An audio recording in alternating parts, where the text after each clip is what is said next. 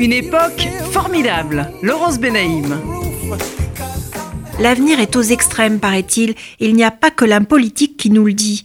En matière de mode, tout est à venir. D'un côté, le style cool, XXL, à la limite de l'informe, pour des silhouettes indéfinies et transgenres. De l'autre, un corps hyper sexué, hyper siliconé, avec des formes rebondies, des lèvres bien repulpées. Il suffit de regarder les scores de Kim Kardashian et de Rihanna sur Instagram pour comprendre.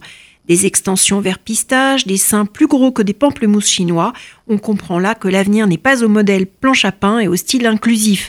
Mieux, quand vous observez les meilleures ventes de jeux sur Internet, parmi les burger quiz de l'apéro et les cartes Uno, eh bien, ce qui marche le mieux, c'est Barbie, oui, la poupée, l'authentique, avec, je cite, des cheveux incroyablement longs et un matériel de coiffure unique, Barbie emmène l'art capillaire vers de nouveaux sommets. Je cite encore, la poupée Barbie a des cheveux de 25 cm de long avec des mèches de couleur dans lesquelles sont fixées six perles. Choisis deux ou trois perles, enclenche-les dans l'outil inclus et appuie sur le bouton de l'outil pour torsader instantanément les cheveux de ta poupée.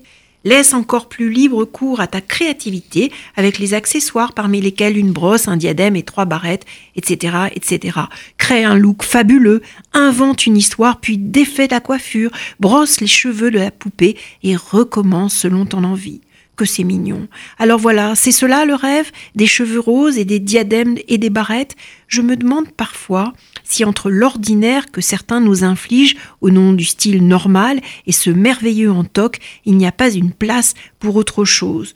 Autre chose, par exemple, ce serait se demander à quoi ressemblent les femmes d'aujourd'hui et quel est le modèle qu'elles ont envie de raconter à leurs filles à propos de la séduction, de la capacité à se construire sans se trahir. Qu'elles s'habillent en garçon manqué? Non. En poupée? Non, certainement pas. Hier, nos mères s'habillaient justement pour ne pas ressembler à leur mère. Aujourd'hui, c'est le grand flou, et c'est tant mieux ou tant pis, et je ne sais pas trop. Mais attention au piège, à cette réduction des apparences aux extrêmes, dans lesquelles chacun croit trouver une identité, faute d'en avoir une. Non, la présidentielle n'est pas un concours de beauté. Laurence Benaïm est l'auteur de Versailles et la mode aux éditions Flammarion.